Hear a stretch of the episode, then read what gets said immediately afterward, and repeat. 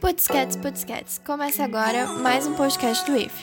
Neste episódio, você vai conhecer um pouco do trabalho de pesquisa da Aline Severo da Silva e ouvir as emocionantes histórias da Lidiara, da Andrea e da Cirlei, estudantes do curso técnico em administração, modalidade EJA-EPT. Que essas histórias inspirem a todos nós. E aí, vamos conferir?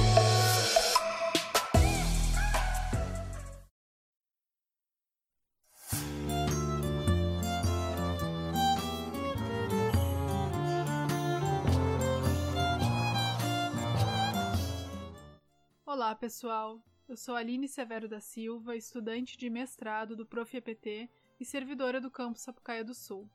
Esse podcast vai apresentar uma parte da minha dissertação, contando para vocês um pouco da história de vida de três mulheres estudantes do curso técnico em administração, o PROEJA.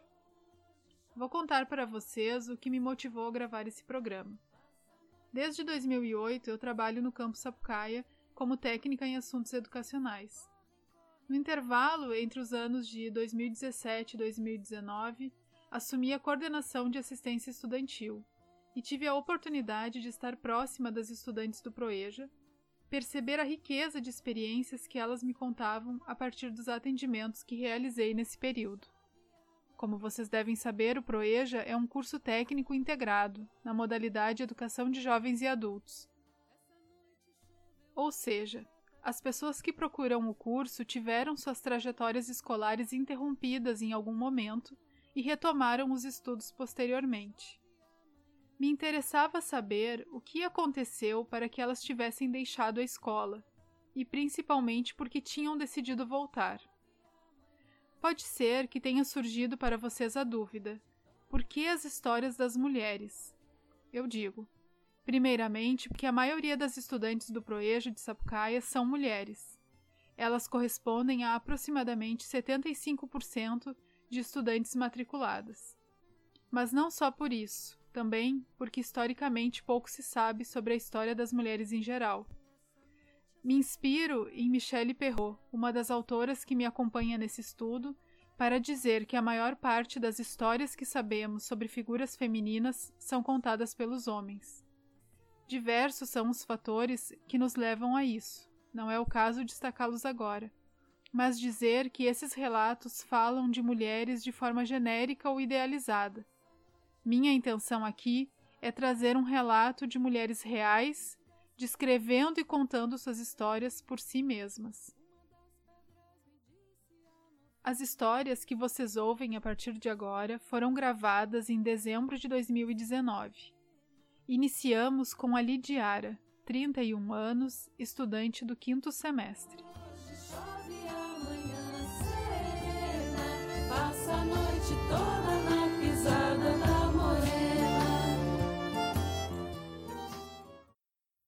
Eu sou natural de Santa Maria, sempre morei lá, desde criança, nasci lá, cresci lá.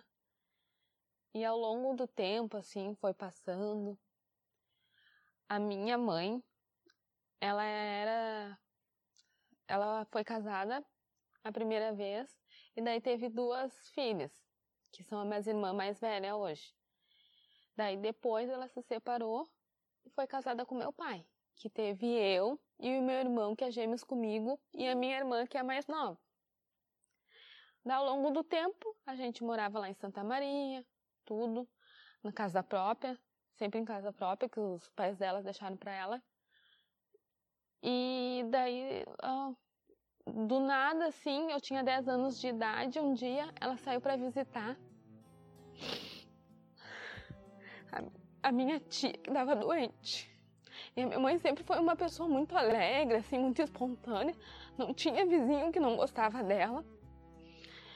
E assim eu recebi assim, voltar assim a notícia Ficamos recebendo que ela tinha falecido. Nunca, nunca vou me esquecer. Essa imagem ficou na minha cabeça. O meu pai ficou sabendo e saiu correndo do serviço e chegou em casa para nos avisar. Ele deu um tropicão na porta, desesperado.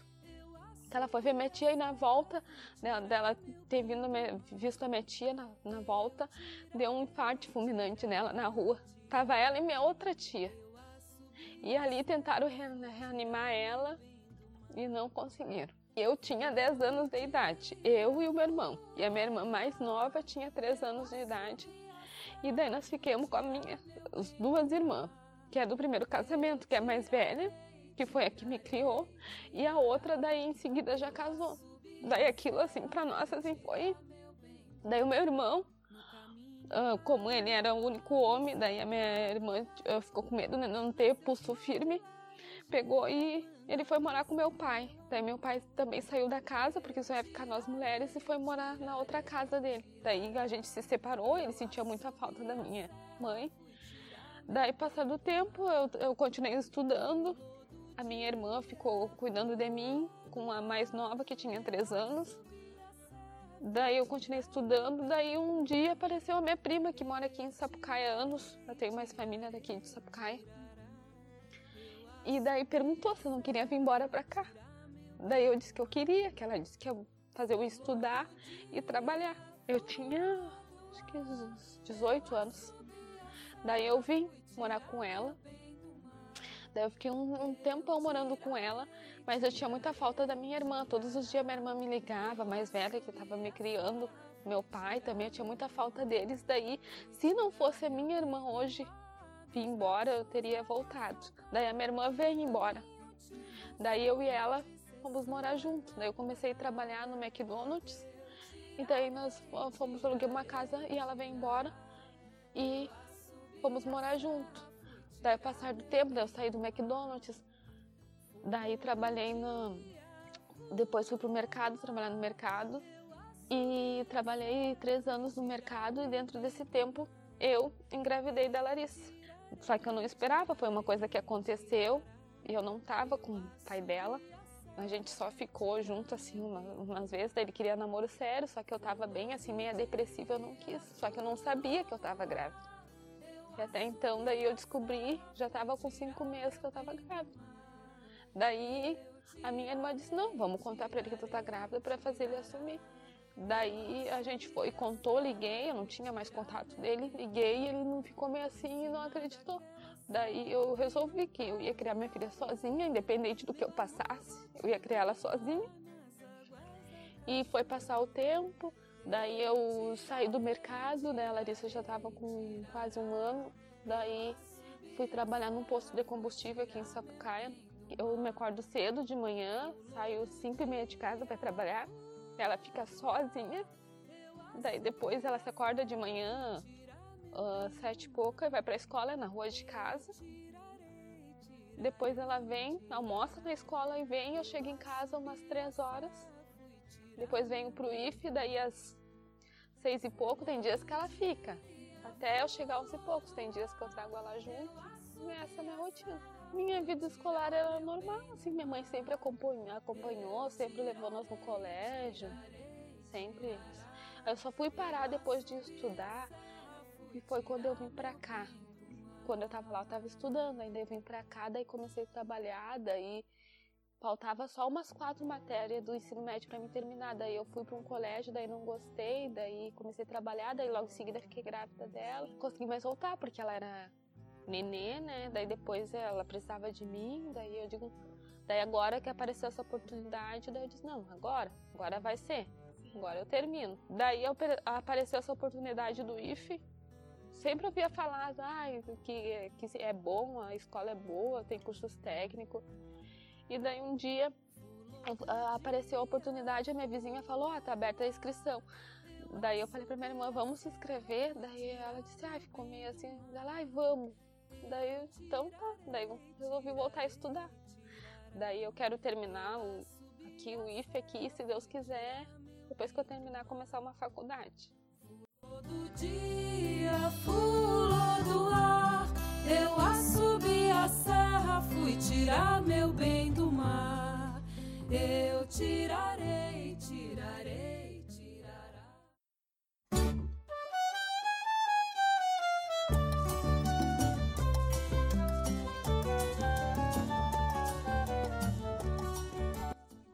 Agora vamos conhecer a história de vida da Andrea, 44 anos, estudante do terceiro semestre. Uma história de reencontro consigo mesma. Sou a mais nova de 11 filhos, né? Minha mãe teve 11 filhos. E o meu pai, ele eu não tive uma infância muito boa porque meu pai ele bebia, né? Então, tive uma infância assim bem complicada. Ele brigava em casa quando ele estava bêbado, né? Ele quebrava tudo dentro de casa. Mas uh, quando eu tinha 11 anos, eu passei da quarta para quinta série. Eu, ele não queria mais que eu estudasse. Eu tive que parar de estudar daí para trabalhar, né? E depois, quando eu tive os meus 15 anos, quando eu fiz os meus 15 anos, a minha cunhada, né? Eu falei para ela que eu gostaria de voltar a estudar e ela pediu para ele para ele deixar eu voltar a estudar. Aí ele concordou, daí eu fiz o meu, fiz um supletivo e fiz o primeiro grau. Só que daí quando eu terminei o primeiro grau, ele de novo ele disse que não que estava bom, que não precisava estudar, porque mulher não precisa estudar muito, né? Que depois casa, daí o marido não ia não ia gostar que mulher estudasse bastante, né? O meu pai ele não, ele só sabia assinar o nome dele. E a minha mãe nem nem assinar ela não sabe, né? Quando ela tem que fazer alguma coisa, ela só usa digital dela, assim, sabe? Ela não sabe escrever. Então isso aí eu acho que foi muito da geração dele também, né? Que ele foi criado daquele jeito ali, ele sempre se virou assim, trabalhou assim, ele achava que, que o estudo não ia fazer falta, sabe? E depois de eu casei muito jovem, né? Eu casei com 17 anos e tive a minha primeira filha com 18.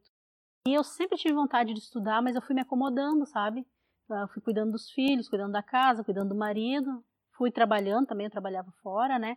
E fui me acomodando assim. Entrei no Face e vi que eles estavam matriculando aqui na escola e eu resolvi arriscar, assim, pra ver se eu conseguia, né? Cheguei aqui tinha bastante gente, assim, sabe? Muita, muita gente no dia que eu vim fazer a, a seleção, né? Eu fiz a entrevista uns dias antes, a inscrição uns dias antes. Aí pegou e eu pensei que eu não ia conseguir, porque tinha muita gente, assim, sabe? Mas daí dei sorte, né, que eu consegui e, bah, pra mim tá sendo ótimo, assim, maravilhoso, sabe? Tô me descobrindo, assim, como pessoa, porque eu, eu, eu, consegui entender assim que eu posso ser mãe, eu posso ser esposa, mas eu também posso ser mulher, né? Essa pessoa assim estava lá guardada dentro de mim, agora tá vindo, sabe? Eu tô tão feliz assim na pessoa que eu tô me tornando, né? Graças ao estudo assim, né? Porque abre, abre abriu a minha mente assim, a minha percepção de vida, sabe? Eu me sinto outra mulher hoje assim, sabe? Forte, mais forte assim, sabe? Tô, eu não quero parar agora, sabe? Depois que eu terminar esse curso, eu quero fazer outros, outros cursos, assim, uma, de repente até uma faculdade, né? É bem complicado, assim, é difícil, porque eu trabalho fora, né? Eu venho da escola direto aqui pra. Eu venho do serviço direto pra escola, né? E é bem difícil, assim, pra, conseguir acompanhar as matérias, tudo, assim. Mas é um cansaço que vale a pena, né? É gratificante, assim, como ser humano, tu fazer. Saber que tu tá fazendo alguma coisa, assim, pra ti, né? Que eu nunca consegui fazer nada pra mim, sabe? Uma coisa que eu queria fazer assim, ah, eu vou fazer isso, isso é para mim. É a primeira vez que eu tô fazendo assim, algo para mim. Eu sempre gostei de trabalhar em limpeza assim, mas eu sempre quero algo melhor, eu sempre quis algo melhor para mim assim, sabe? Por isso que eu resolvi voltar a estudar, né? Um futuro melhor assim. Quando eu consegui, né, quando eu assim, ah, fui aprovada aqui, né? Aí eu conversei com eles, né? Eu disse assim, ah, eu vou precisar da ajuda de vocês, porque aí eu disse, né, quando eu era nova eu não pude estudar por causa do, né, tive que trabalhar cedo. Depois eu fui mãe de vocês cedo, tive que cuidar de vocês, né? E eu preciso da ajuda de vocês para concluir, né? Para terminar. Eu quero começar uma coisa e terminar. Aí meu marido me deu maior apoio, assim, sabe? E o meu filho, ele me baile muito, ele me ajuda muito esses 14 anos, né? Ele faz o serviço para mim em casa, sabe? Que eu chego tarde, né? Eu chego quase meia-noite em casa. Ele faz todo o serviço, ele faz janta, sabe? Ele é bem assim, ele me ajuda muito, né? Eu tenho tema para fazer alguma coisa, algum trabalho, ele me ajuda, sabe? ah, eu tô assim fazendo assim, contando muito com ele, sabe? Ele me ajuda muito. Até nas matérias que eu tenho dificuldade, assim, ele faz o possível para me ajudar, ele eles, ah, vamos entrar no YouTube para ver se a gente aprende. Eu sempre tive vontade, né, de voltar a estudar. Só que daí quando eu vi no Face, né, que abriu as inscrição, aí acendeu aquela luz, assim, sabe? Aquela vontade, assim, bah, agora é a minha vez, a minha oportunidade, né? Daí eu vim e me inscrevi, sabe? Mas eu tô muito faceira, muito feliz em estar aqui. A minha vontade é depois que eu terminar o curso, eu colocar uma uma empresa terceirizada na, sobre limpeza, sabe? Na área da limpeza, que é o que eu entendo bastante assim de limpeza, né? Eu tenho muita vontade de botar nessa área assim. Já desisti de muita coisa, não quero desistir de mais nada agora. Já deixei muita coisa assim pelo caminho, né? A gente vai deixando as coisas assim, né? Pela família, pelos filhos, pelo marido. Tu vai abrindo mão de muita coisa, né? Aí agora eu sempre digo assim, chegou a minha vez. Agora não vou abrir mão de mais nada.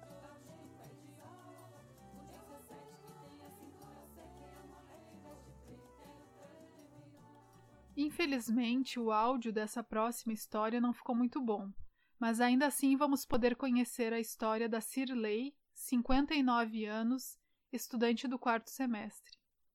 Quando eu a convidei para participar da pesquisa, lembro dela me dizendo que gostaria que outras mulheres pudessem se inspirar na sua história de vida e do rumo que essa história tomou quando decidiu se divorciar.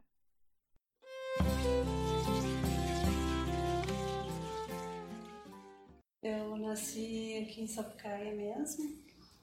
Eu sou segunda de quatro mulheres, quatro filhas mulheres e um filho homem.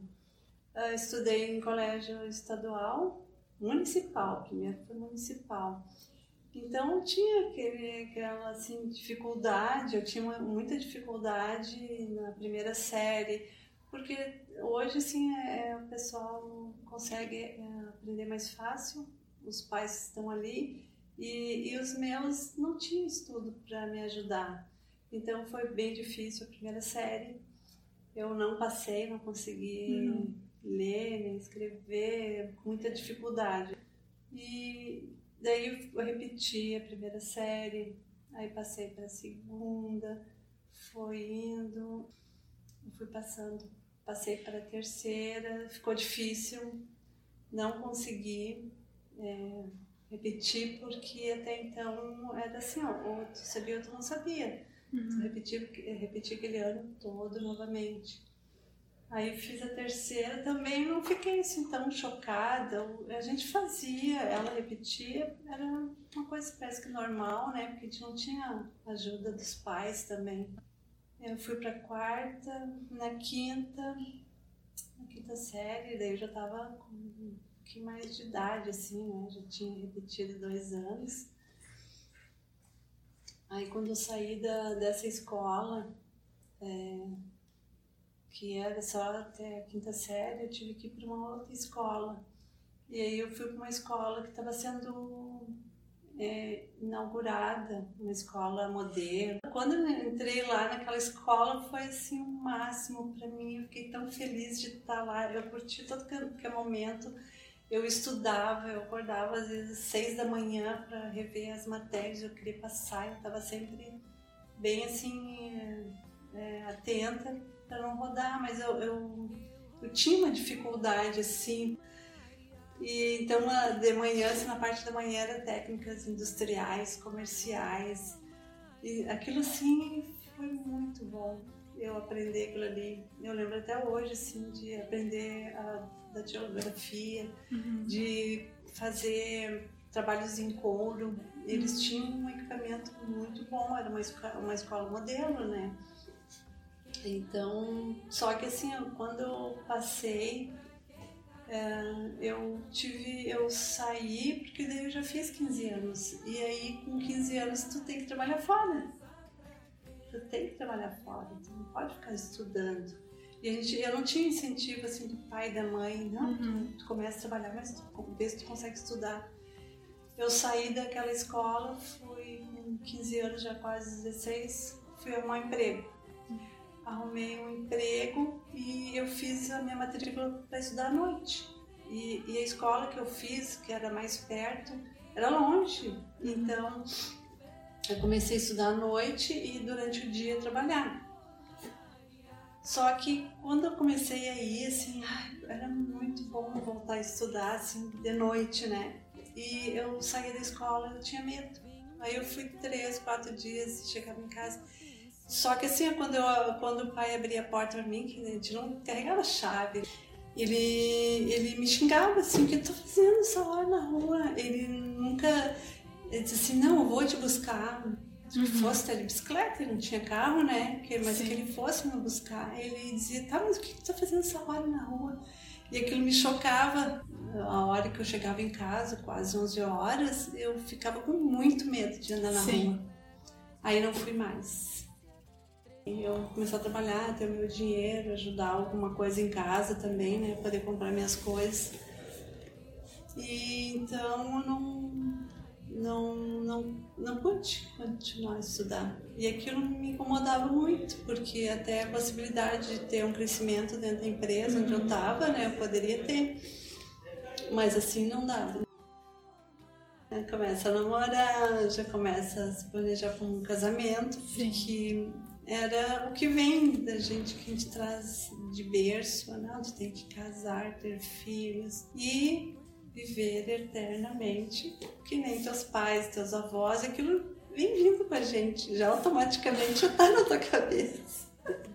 Aí eu parei de estudar porque eu noivei, logo em seguida casei, tive filhos.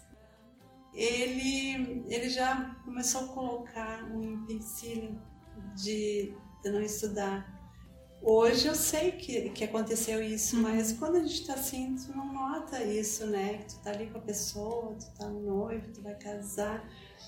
Essa história de estudar, como ele não estudava, ele achava que eu não precisava também. Então aquilo começou a colocar, ah não, agora não dá, deixa para depois. E foi indo, quando eu vi, aí eu fiquei grávida, nasceu um filho, logo em seguida nasceu outro.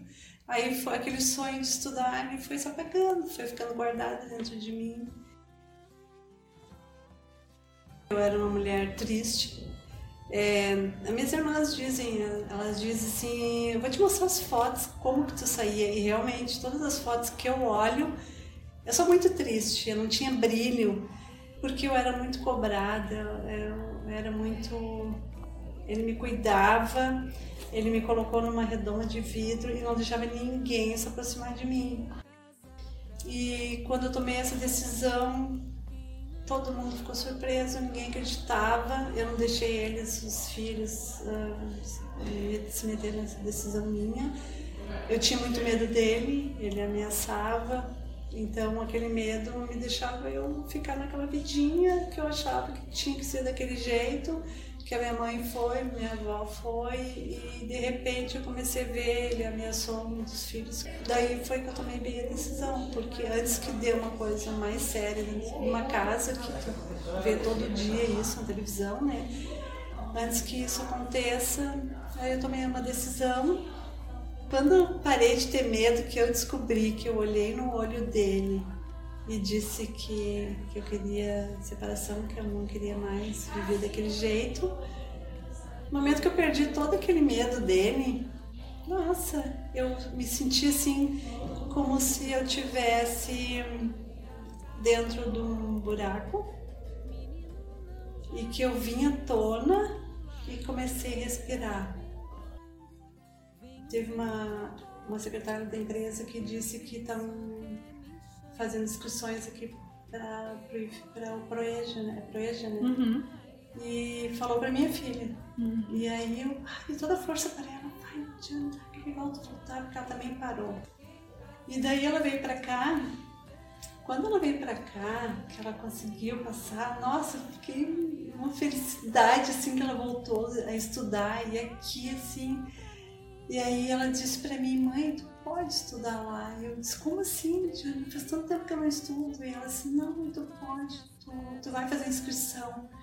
Daí a gente, conversando entre eu e ela, disse assim, mas eu não tenho, eu só tenho o oitavo, como é que eu vou entrar lá? Mas antes disso, voltando, assim, ó, como que eu descobri de voltar? É, eu pensei assim, eu falava tanto do Enem, eu tinha uma curiosidade do Enem. O que, que é o Enem? Eu perguntava o que, que é o Enem? Para que, que serve o Enem? Eu perguntava, as pessoas me explicavam. Aí eu tomei uma decisão, assim, de repente eu disse isso tudo no momento que, que eu me divorciei. Uhum. Porque se eu não tivesse me divorciado, eu não tinha voltado aos estudos. Aí eu me inscrevi eu dei uma revisada assim no que, que, que caía no Enem, como que era. Eu dei assim, eu entrei no YouTube, no. Eu fiz uma pesquisa, uma pesquisa assim, o que, que ia cair, o que, que caía nas provas, né? Nossa, não sei mais nada. Mas eu fui. Então eu fiquei todas as horas, quando saí de lá eu não podia nem me mexer. Eu fiquei até o último minutinho que eu podia ficar e fiz tudo que tinha que fazer. Aí quando chegou no fim da redação, comecei a ver o tempo. Nossa, daí eu fiz correndo a redação. Então, quando uma menina do escritório disse, ah, já viu o teu resultado do Enem? Eu disse, não. Quando ela abriu, assim, que a gente começou a ver as notas, ela disse, nossa, tu foi muito bem, faz anos que tu não estuda, tu foi muito bem. Então, se tinha que fazer 500 pontos, eu fiz 560, eu fiz uh, 520, eu fiz 600. E eu comecei a ver assim que minhas notas foram muito boas. E eu não sabia nem que aqueles pontos estavam bons, sabe? Se 500 era bom, se era ruim, eu não sabia. E ela falou: Não, tu tá, foi muito bem. Aí na, na redação era 500 pontos que valia, eu tirei 480. Aí eu fiquei muito feliz. Nossa, ali assim abriu minha mente, sabe? Eu sou capaz, porque eu achava que eu era. A palavra burra é muito pesada, mas. Ah, tu não sabe fazer, tu não estuda quanto tempo. Ah, tu não vai passar. Aquela história que tu diz pra ti mesmo. Ah, não, tu vai voltar a estudar, tu não sabe nada, tu vai ficar perdida. E não foi isso. E, então, ela começou no semestre. Para mim, começar no outro semestre, eu tinha que fazer naquele que ela estava estudando já o nono ano. E aí eu procurei. Ela disse: mãe, procura a escola mais perto de casa, faz a tua inscrição e vai fazer o nono ano.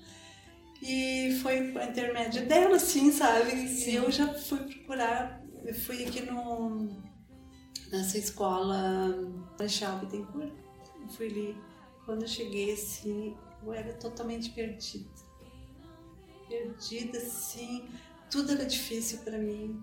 Voltar, né, a ter uma aula com o professor, eu ficava muito nervosa, porque eu, parecia assim que eu não, não conseguia assimilar o que ele estava dizendo, era tudo difícil. Então, quando eu estava estudando, se eu passava aqui na frente do IF, eu olhava para o IF assim, eu tô, tô chegando aqui, eu vou vir estudar aqui, era uma, uma coisa muito, assim, que eu queria muito vir estudar aqui. E, e, o dia que eu fui fazer a prova, que, que seria a, a redação, eu passei muito mal. Porque eu fiquei muito nervosa, assim, porque eu queria, queria aquilo ali para mim. E foi a maior felicidade. Eu, eu vim para cá, eu já estava assim, mais acostumada, que eu fiz no ano, então aquela escola já me deixou mais à vontade, sabe? Perante as pessoas, uhum. de eu saber que eu tinha capacidade de fazer aquilo de, de estudar um português, uma matemática, de conseguir, eu já tinha conseguido ali. Então foi um caminho maravilhoso ter feito essa preparação antes de vir para cá. Os guris, assim, eu acho o máximo, né? Ai, a mãe não falta, mas assim, claro que se eu não faltar, eu perco o fio da meada, eu já perco aquela matéria e claro que já, é, já não tem aquela como fazer a cabecinha deles mais aberta, a gente já tem aquela, aquele limite assim que já demora um pouquinho mais, né? E eu não, não falto, porque se eu faltar eu vou perder uma matéria lá e eu não falto mesmo, não falto. E é muito bom vir pra cá.